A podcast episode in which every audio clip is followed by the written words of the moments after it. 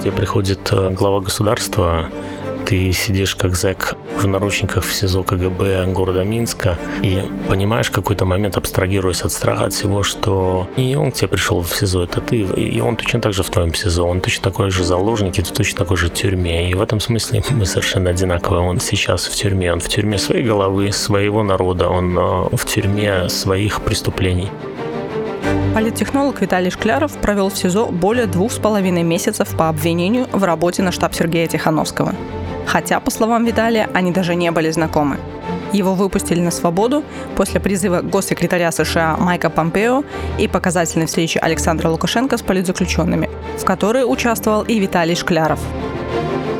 Он вроде бы как бы пришел, и мы по разные стороны засов, но это очень абстрактно, это очень э, временно, это очень взгляд, знаешь, такой, э, как бы тебе хотелось думаться, а на самом деле все не так. На самом деле в большей тюрьме, в большем страхе этот человек, чем политзеки, которые сидят там смелые мальчики, девочки, которые не боятся. В большем страхе генералы и люди, которые на... совершали страшных преступлений, чем ты за то, что ты вышел на улицу. Но тебе всячески, пока ты сидишь в тюрьме, тебя учат и заставляют думать, что ты никто, что ты пустое место, что ты, как они говорят, животное, и у тебя нету ни силы, ни возможностей, и твоя жизнь в руках людей. А это не так.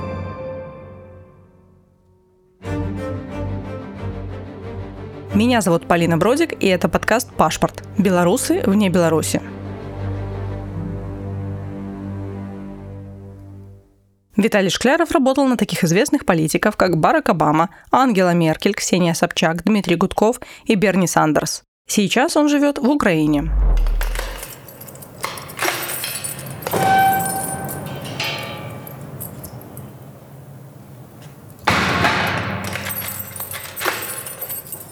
Тебе применялись какие-то психологические либо физические пытки? Ты знаешь, я не могу это комментировать, у меня же дело еще открытое, и оно как раз дело Тихановского сейчас в суде. Это сразу приравнивается к разглашению материала следствия, поэтому можно себе представить что-то веселое в белорусской тюрьме. Я думаю, что иллюзий не должно быть никого, никаких. А людям там не сладко, не сладко, особенно там женщинам. А это, это тяжелое место, поэтому не судите, я скажу так, строго все, кто выходит или все, кто даже сдается. Это, это, это, это не страшно. Это дело в том, что режим как раз-таки на этом и силится, чтобы разделить людей, которые монолитны были и едины в одном, чтобы друг друга перессорить и показать кого-то предателем, там, Протасевича слабым. Ведь подумайте, что жизнь у каждого одна, и ты вправе, абсолютном праве распоряжаться ей, как ты считаешь нужным. Она одна, она может завтра закончиться, а может через 10 лет, и поэтому не надо сидя дома за компьютером, э, осуждать условных ребят, которые даже если из-за каких-то психологических травм, либо мы не знаем, что с ними делают, и мы не знаем, какие условия выставляют эти сотрудники этих органов, не надо судить этих людей, потому что ты не знаешь, как ты себя поведешь в иной ситуации сам, будучи заложником, когда у тебя есть и, и подруга, и мама, и папа в этой стране. И, ну, слушайте, не бывает железных стальных людей. У всех есть свои и страхи, и свои переживания за семью. Не могу не задать тебе вопрос, который, я думаю, всех интересует по поводу твоего интервью на «Эхо Москвы», угу. которое ты дал сразу после выхода из тюрьмы. В нем ты сказал, что, как тебе кажется, ты, в общем, как человек, прошедший через эти испытания, имеешь право дать и негативную, и, возможно, поделиться позитивной оценкой того, что ты увидел, рассказать то, о чем обычно другие не говорят. И, в частности, ты а, назвал Лукашенко умным, крутым мужиком, угу. оценил его отцовские качества и сказал, что, возможно, вы даже одного поля люди. Это точно крутой, невероятно сильный человек. Эм, любящий отец, кстати, очень, что меня поразило, я пять часов следил за ним, а, я смотрел к нему в глаза очень плотно и долго. Как так произошло, что после работы с Обамой и Сандерсом ты даешь позитивную оценку последнему или предпоследнему диктатору Европы, который тебя посадил?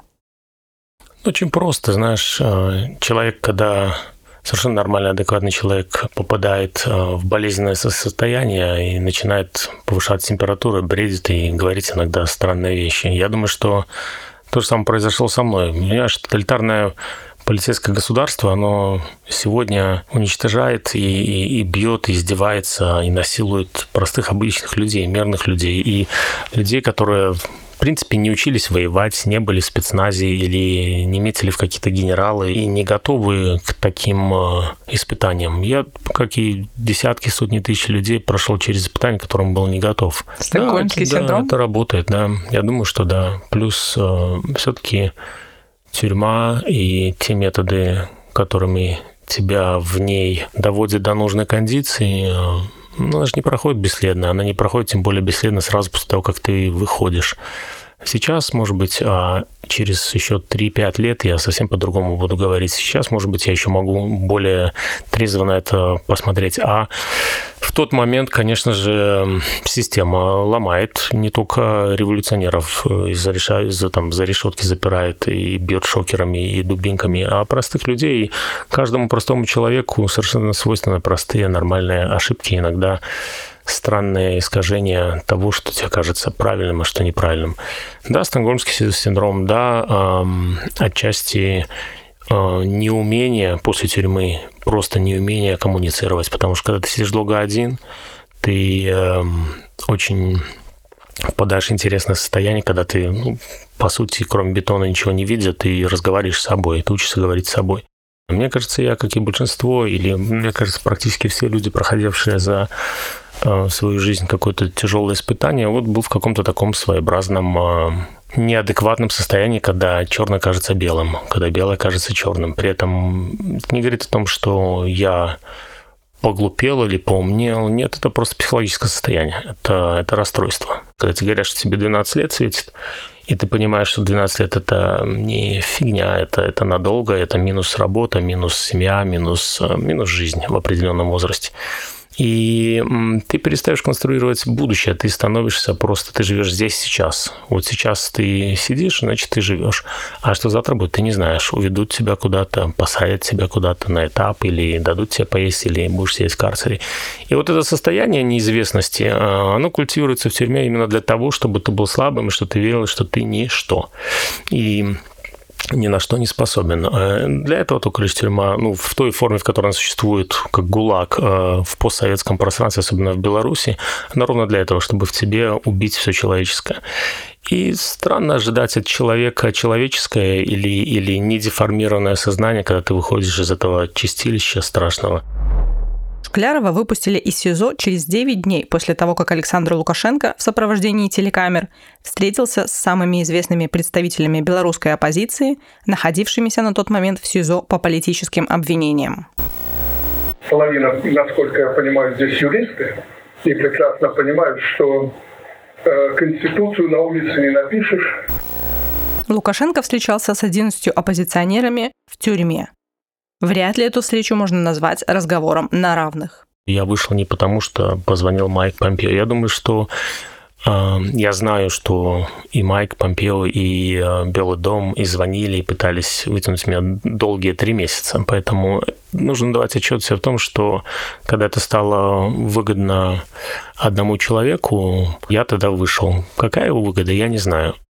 Почему это случилось, я не знаю. Я предполагаю, конечно же, что я в этом смысле мне больше повезло, чем другим. И за меня, правда, вписалось, наверное, больше людей. Но посмотрите, сколько вписывается за Колесникова, за, за Тихановского, за Барику, за десятки, сотни других людей, которые заслужили это в равной степени или в большей степени.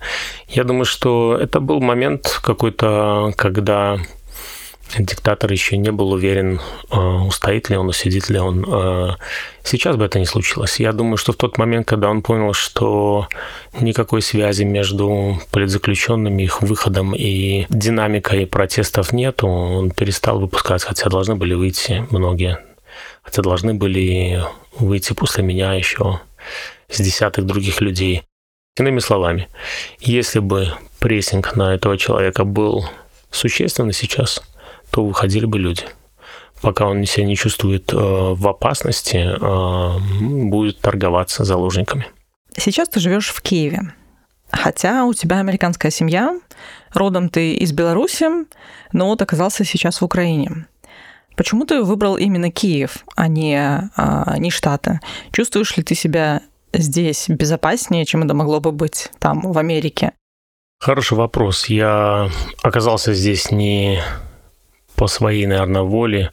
Так получилось. Отчасти это обстоятельства, связанные с моим арестом, с моим уголовным делом, с, тяжелой, с тяжелым состоянием моей матери. Отчасти потому, что быть здесь сейчас э, – это не вопрос безопасности. Страх не имеет уже значения. Моя, мне кажется, роль уже стала для себя лично в том, чтобы распознавать природу, уметь распознавать природу страха, ты этому очень быстро учишься в тюрьме. И э, тем не менее продолжать делать то, что ты считаешь нужным. Поэтому вопрос безопасности совершенно не стоит для меня. А вопрос семьи, вопрос будущего моего, который я вижу в будущем страны Беларуси или, скажем, этого всего региона, это Беларусь, это Украина Россия. Мне кажется, что важно и нужно быть сейчас именно здесь, а не в Вашингтоне. Я все-таки 11 лет был в Вашингтоне, и я не теряю эту связь э, рабочую и, и дружескую с Вашингтоном, но эм, сейчас здесь. А, а как тебе все-таки видится роль диаспоры? Насколько она сейчас влиятельна и насколько а, действительно может повлиять на ситуацию вот именно в странах, в которых она находится, повлиять, возможно, на действия своих национальных а, госорганов?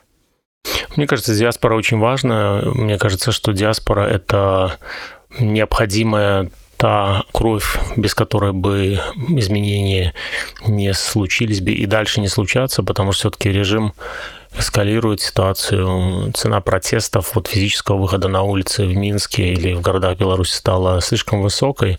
Режим в данном случае просто срывается на людях и ведет себя с каждым нормальным простым гражданином Беларуси, как будто бы это предатель какой-то военный генерал, либо заядлый оппозиционер, и поэтому роль диаспоры в разных странах, в Вашингтоне, в Киеве, в Берлине, во многих городах, где она активна, неимоверно важна, потому что это эффективный, недосягаемый для режима инструмент коммуникации того, что происходит, потому что Политики, как правило, часто быстро меняют э, адженду, меняют повестку новостную и забывают про то, что происходит до сих пор в Беларуси, а Беларусь это на границе с Европой.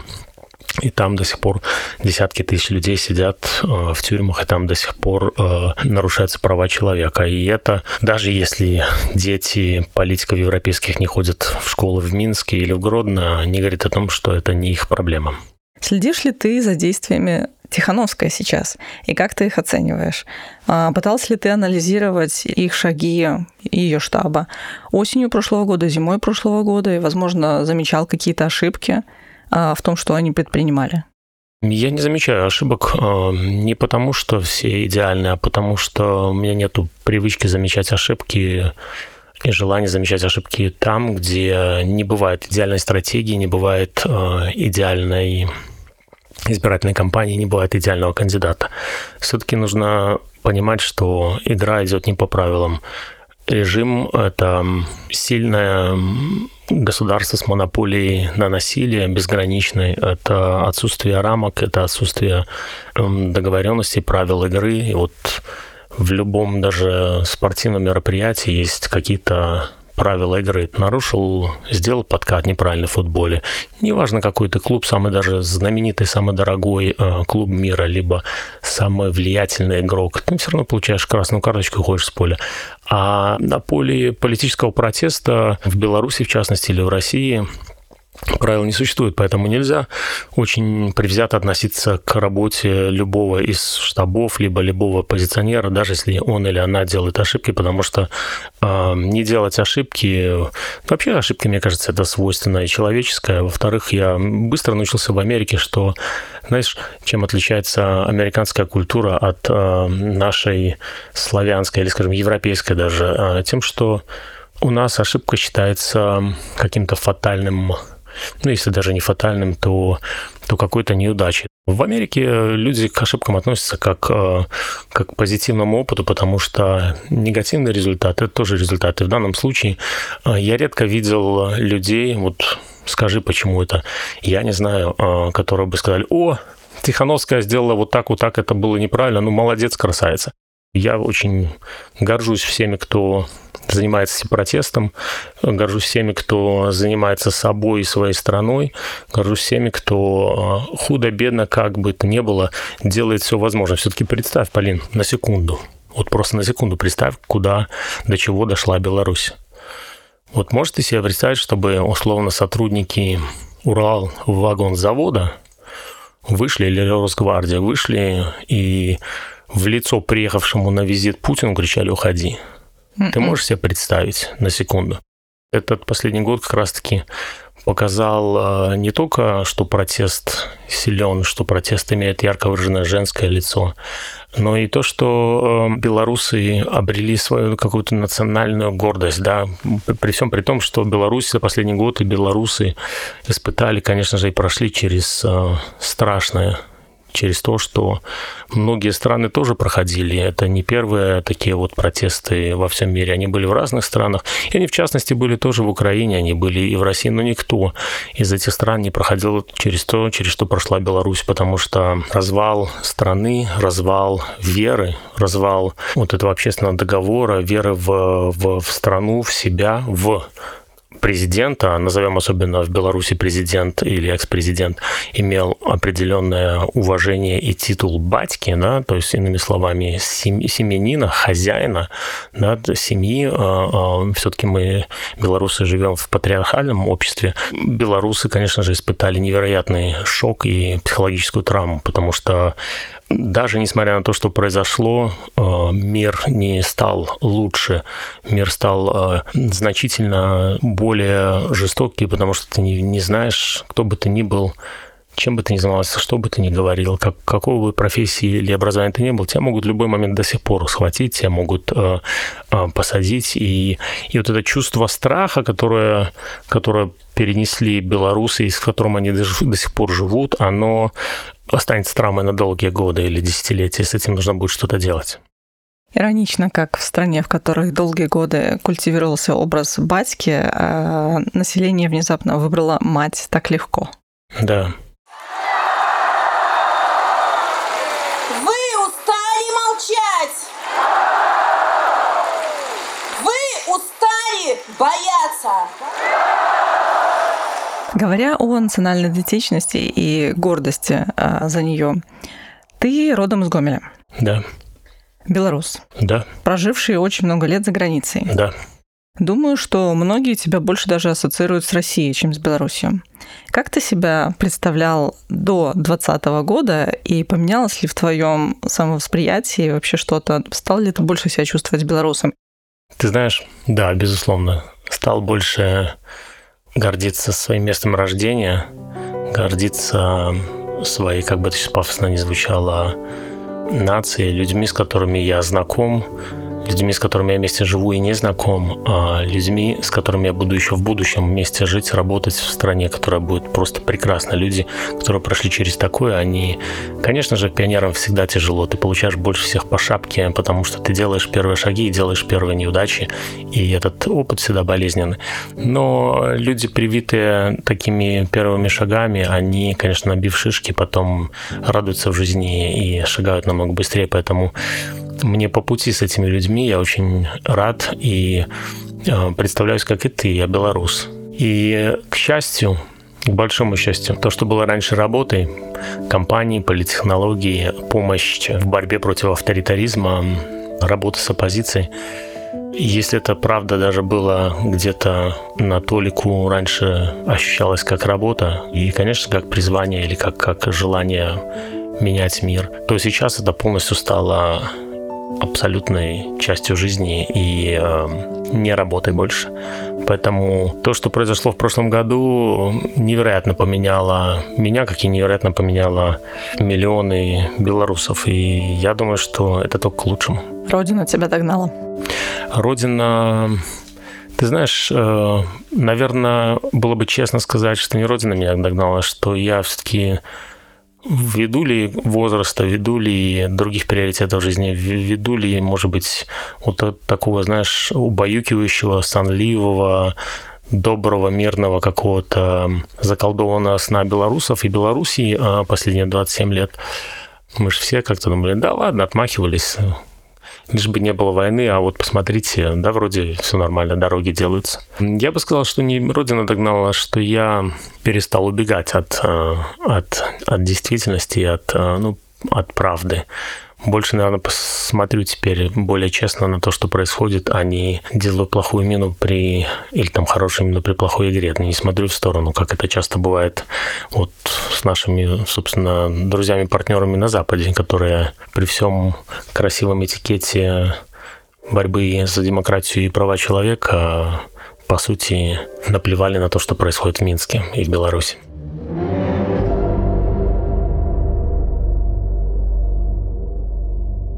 Сейчас ты занимаешься тем, что, наверное, тебе в прошлом было не очень свойственно, и к чему ты, возможно, раньше не, не прикасался настолько близко. Ты продюсируешь фильм про события а, августа 2020 года в Минске. Расскажи немного о нем.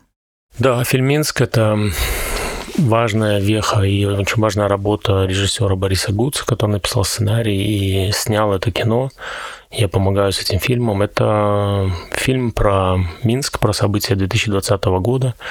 Это фильм, снятый одним кадром, без монтажных склеек. Это очень важно. Это очень... Попробую объяснить. Я сам, поскольку был не киношный человек, не понимал, что это такое. Суть и сила этого фильма отчасти вот именно в этом а, однокадровой, в этой однокадровой съемке. Это включается камера, и весь фильм проигрывается за один раз. Представь себе, как а, условно ты приходишь в театр, и вот театральная постановка, она началась и закончилась, даже без антракта, без ничего. И представь еще, что актеры никогда не покидают сцену. Это всегда одно произведение. То есть все на одном дыхании, только эм, ты не выходишь даже за кулисы, передохнуть, переодеться. Это все вот в одном потоке. А отсюда, соответственно, весь драйв, весь адреналин. В Ютубе уже можно найти тизер фильма «Минск» режиссера Бориса Гуца. На, лимон есть будешь? На, выжми потом. Улыбайся, говорю, улыбайся. А этот фильм тоже про любовь, прежде всего про молодую супружескую пару, которая мечтают, как и все, о счастливом будущем. Они на своей, что называется, шкуре ощущают жестокость и беспредел а, полиции, и а, избиения, и пытки. И за 80 минут, буквально за 80 минут, что такое 80 минут в каждой жизни из нас? Ни о чем. Это одна какая-то там 20-15 дня. И за 80 минут их жизнь меняется полностью. Она эта ночь э, меняет их жизнь, и она, собственно, может ее закончить, как э, я не буду спойлерить, или начать, как э, они пытаются начать и зачать ребенка.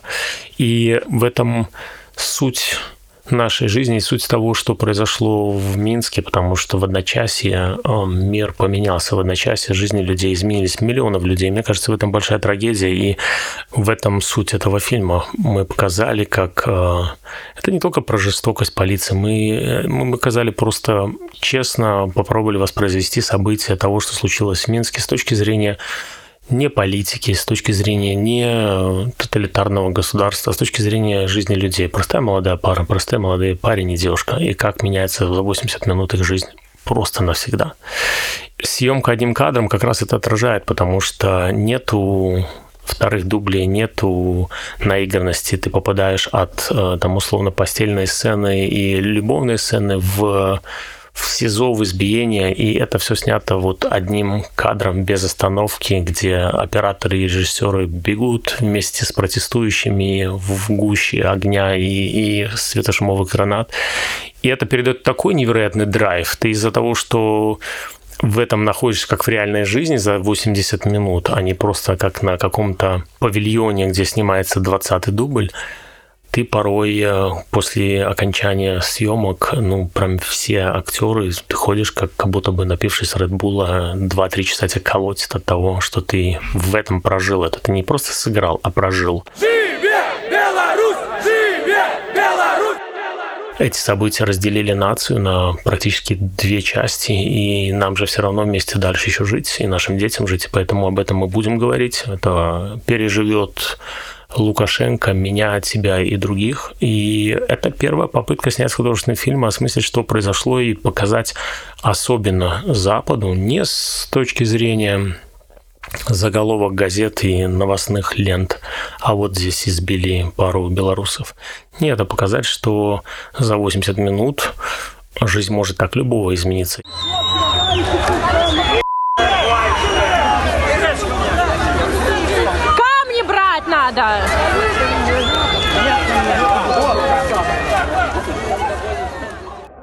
Я думаю, что вот Начиная с августа 2020 года, начиная с 9 августа 2020 года в городе Минске начался отсчет падения постсоветских режимов. Финального. Начиная с белорусского, российского, Украинский, благо, уже в этом э, варится давно, но он с этим тоже как взаимосоединяющие сосуды, э, сообщающие сосуды связаны, и пока не будет перемен в условной Белоруссии, России, не будет глобальных перемен а на Донбассе и, в частности, в спокойствии в Украине. Поэтому это была точка невозврата. Виталий Шкляров рассказывает, что команда фильма отправила заявки на многие мировые кинофестивали. Выпустить его планируют уже в этом году. Поскольку мы не можем рассчитывать на прокат в России и в Беларуси, то на что нацелены эти, собственно, две аудитории, и два рынка, на которые мы целились больше всего. А, соответственно, нужно приходить в цифровую формацию, цифровой дистрибуции. И здесь мы разговариваем с большими дистрибуторами западными, чтобы попасть в большую сеть проката именно через интернет. Последний вопрос, который мы задаем абсолютно всем. Очень короткий, быстрый и понятный. Наверное. Что для тебя Беларусь в трех словах?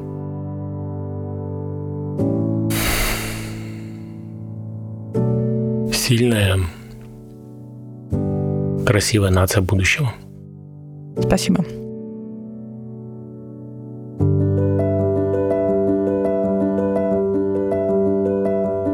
В следующем подкасте мы поговорим с Мариной Якубович, актрисой хорошо известного белорусского свободного театра, который давно уже находится в изгнании, а также героиней нового фильма Алексея Полуяна «Кураж», снятом о событиях августа 2020 года в Беларуси.